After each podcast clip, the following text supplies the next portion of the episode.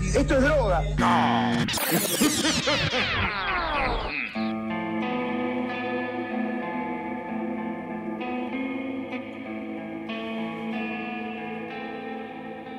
Muy buenas, buenas a todos ser oyente en cualquier estrato de existencia y conciencia en el que se encuentre. Esto es Mambo Criminal, yo soy el Muni y este es otro mini episodio de cuarentena. He aprendido mi lección con respecto al capítulo anterior, así que no voy a intentar esta vez crear vida artificial. Eh, ni Santi ni Flor se encuentran acá, tampoco esta vez, pero están bien. Les pregunté si estaban bien y me dijeron que sí. Después les pregunté si estaban vivos y me respondieron que también. Eh, aún no hemos logrado superar los problemas técnicos como para lograr hacer un programa completo. Eh, a esta altura estoy seguro que muchos dirán que somos unos inútiles totales con respecto a la tecnología, ¿no? Y a eso nada más les quiero preguntar, ¿cómo se atreven a pensar algo que es totalmente cierto? Seguimos igual en contacto, eh, hablando continuamente, tratando de cómo, ver cómo resolver este tema y también preparando episodios futuros una vez que todo vuelva a la normalidad. Todo esto hecho virtualmente, obvio, mediante WhatsApp o videollamadas. Pero esto lo que hizo es me puso a pensar en Internet. A ver, no me parece necesario ahondar en lugares comunes sobre cómo Internet se ha vuelto algo central en la vida cotidiana, ¿no? Eh, mucho se ha hablado de esto ya. Eh, pero dada la situación actual me pareció adecuado hacer un episodio, un episodio sobre Internet y especialmente sobre la Deep y la Dark Web. Es probable que mucha gente que nos escucha en este momento no sabe qué es la Deep o la Dark Web o tiene alguna idea difusa sobre qué significan estos conceptos. Así que vamos primero a hacer un repaso rápido de esto. Eh, pero creo que es conveniente en este momento avisar que este tema, este seguramente es uno de los episodios más duros que hemos sacado y trataremos casos que involucran explotación sexual y tortura de menores y niños. Así que nada, es solo una advertencia sobre lo que va a venir. Quedan debidamente noticiados. Eh, a ver, para la gran mayoría de la gente usar Internet significa ir a Google, buscar lo que se necesite buscar y entrar en alguno de los links que aparezcan como resultado. A esto se le llama usar la web de superficie, o sea, usar las páginas que están indexadas al motor de búsqueda de Google o al motor de búsqueda que usen y que aparezcan al público sin ningún tipo de problema. Pero por debajo de esta web de superficie está la Deep Web o web profunda.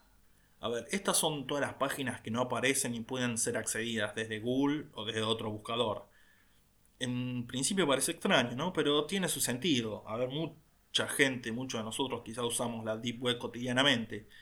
Un ejemplo que voy a poner es cualquier persona que tenga una cuenta bancaria y use home banking, por ejemplo, utiliza la Deep Web. Eh, no creo que sea necesario explicar, ¿no? Eh, por qué es conveniente que una cuenta bancaria no pueda buscarse ni accederse desde Google. Quizá otro, otro ejemplo de Deep Web puedan ser los mensajes privados en las redes sociales. Aunque teniendo en cuenta la historia de Facebook con respecto a su política de privacidad, este ejemplo es mejor tomarlo entre comillas, pero en concepto sirve. Y por último tenemos a la Dark Web o web oscura. Eh, la Dark Web puede clasificarse como una parte de la Deep Web a la que solo puede accederse mediante un software aparte. O sea, no se puede entrar a página de la Dark Web con Google Chrome o Firefox o cualquiera de los navegadores convencionales que se usen. Generalmente el software más popular para entrar a la Dark Web es el Tor, que siglas para T-Onion Router o en español el router cebolla. El nombre cebolla hace referencia a su forma de acción por la cual mediante, digamos, capas oculta la identidad de quien lo está usando. Eh, esto es lo más preciso que puedo, que puedo hacer con respecto a esto, eh, no es mi tema. Eh, en que hay explicaciones mucho más enteras y mejores que las que puedo dar yo, pero para arrancar este programa sirve.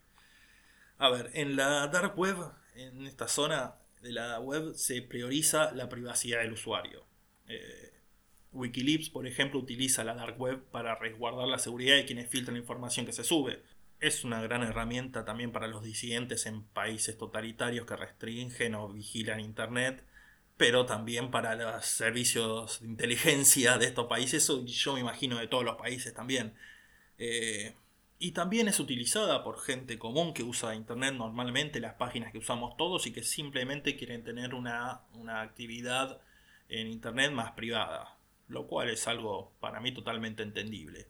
Pero este anonimato también es atrayente para varias actividades ilegales, obviamente. Eh, nada, mediante el uso de criptomonedas como Bitcoin, por ejemplo, el tráfico de drogas y de armas se convirtieron en uno de los negocios más lucrativos de, esta web. Eh, más cerca de la leyenda urbana, en cambio, es la contratación de sicarios. Eh, a ver, no es que no existan páginas donde se puedan supuestamente contratar asesinos a sueldos, sino que estas siempre terminan con el supuesto sicario quedándose con el dinero. Es una estafa. Eh, lo cual igual te mereces que te estafen si estás buscando contratar un asesino a sueldo, ¿no? Supongo que es el mal menor. Eh, lo que no es leyenda urbana, sin embargo, es la proliferación en estas redes de sitios de explotación sexual, sobre todo de menores de edad.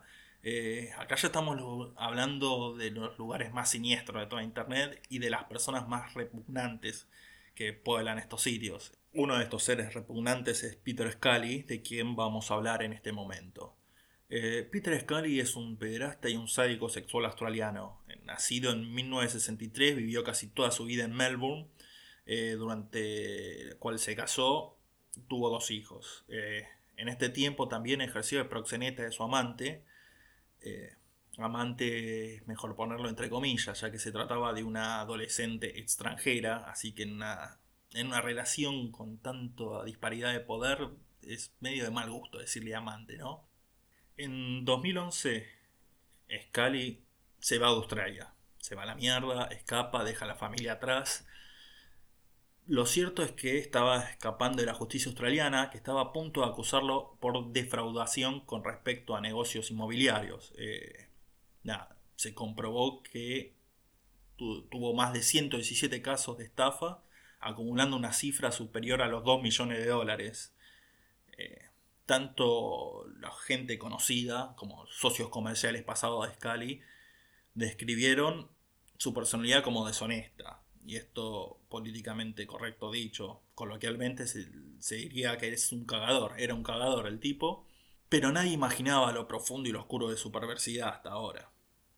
Scully había huido a las Filipinas, más precisamente a la provincia de Mindanao. Esta es una provincia en la, en la que hay zonas de mucha pobreza, de mucha y extrema pobreza.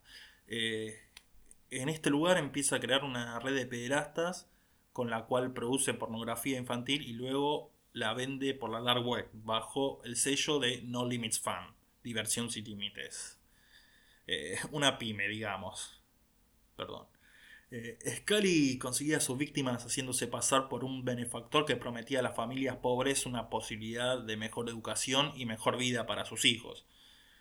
Ya habíamos dicho, eh, una región con tanta extrema, extrema pobreza evidentemente este, este engaño funcionaba.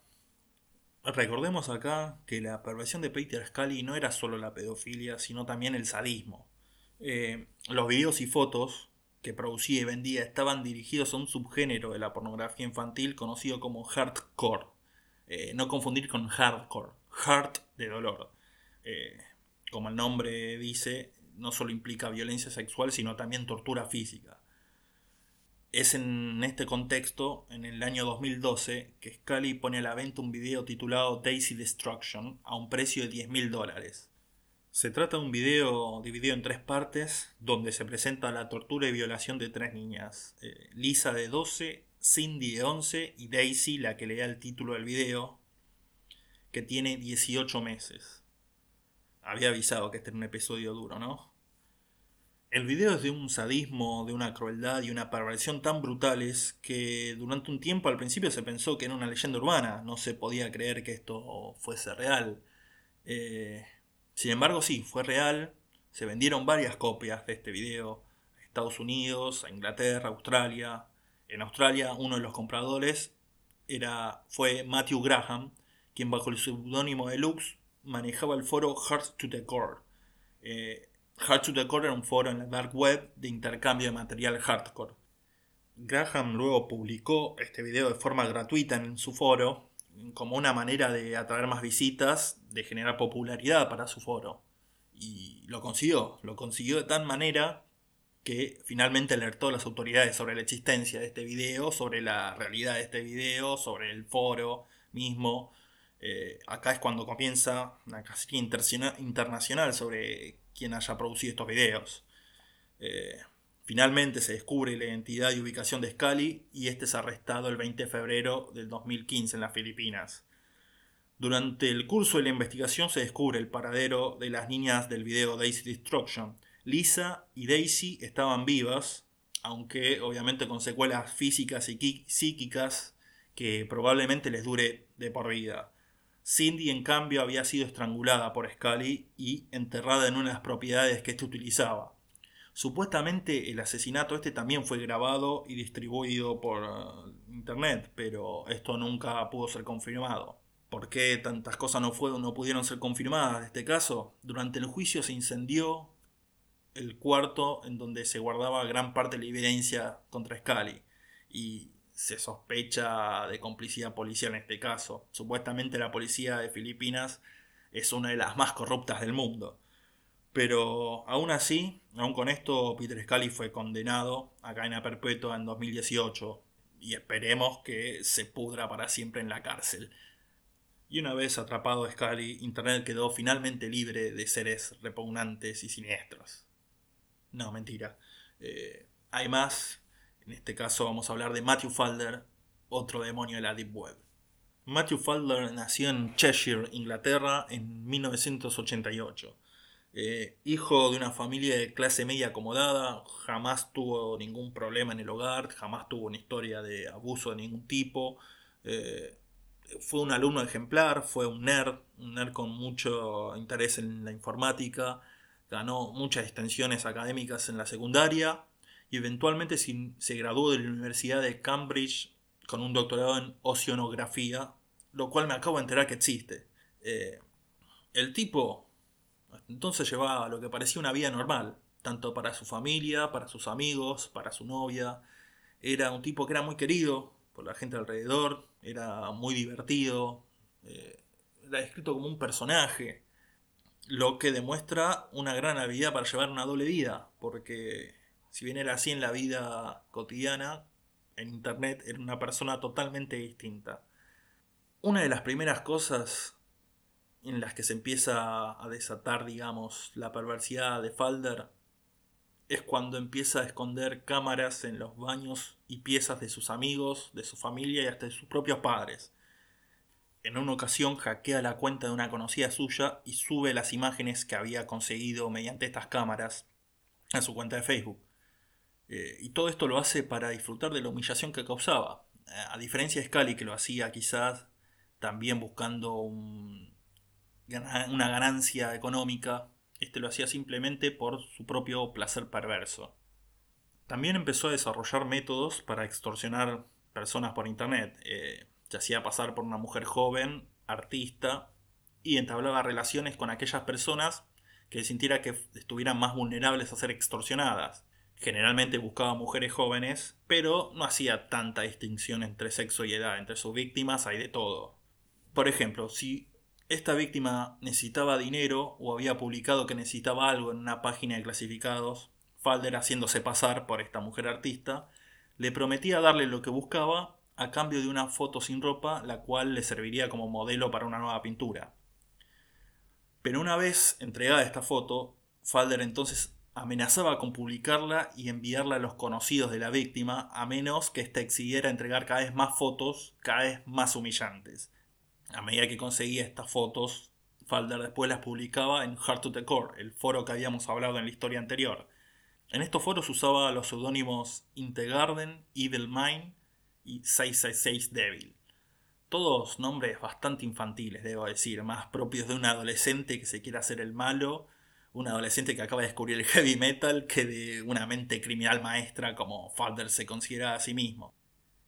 Entre las humillaciones que hacía sufrir a sus víctimas estaban, aparte de las fotos sexuales, eh, el uso de carteles con frases denigrantes para la víctima. Eh, en ocasiones algunas les hizo comer comida de perros y a otras víctimas lamer inodoros públicos. Tendría que haber avisado que no comieran mientras escuchaban este capítulo, ¿no? Pero bueno, ahora ya es tarde, bánquensela. otras víctimas también de Falder eran otros pedófilos que conocía a través de la Dark Web. Eh, en un caso obteniendo suficiente material como para extorsionar a, uno de estos para violar a su propio hijo y grabarlo. Todo este material era luego subido a Heart of the Core, eh, en donde además consultaba a los otros usuarios sobre ideas para nuevas extorsiones.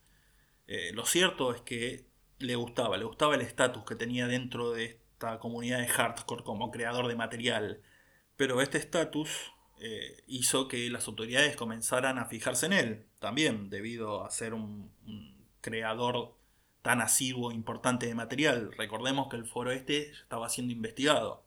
Al igual del caso de Scully, al usar la dark web para proteger su identidad, fue necesaria una investigación internacional para llegar a la identidad de Falder. Pero finalmente fue reconocido y arrestado en Birmingham en el año 2017. Para ese entonces había abusado de al menos 48 personas en un lapso de 8 años. Cuatro de estas víctimas intentaron suicidarse.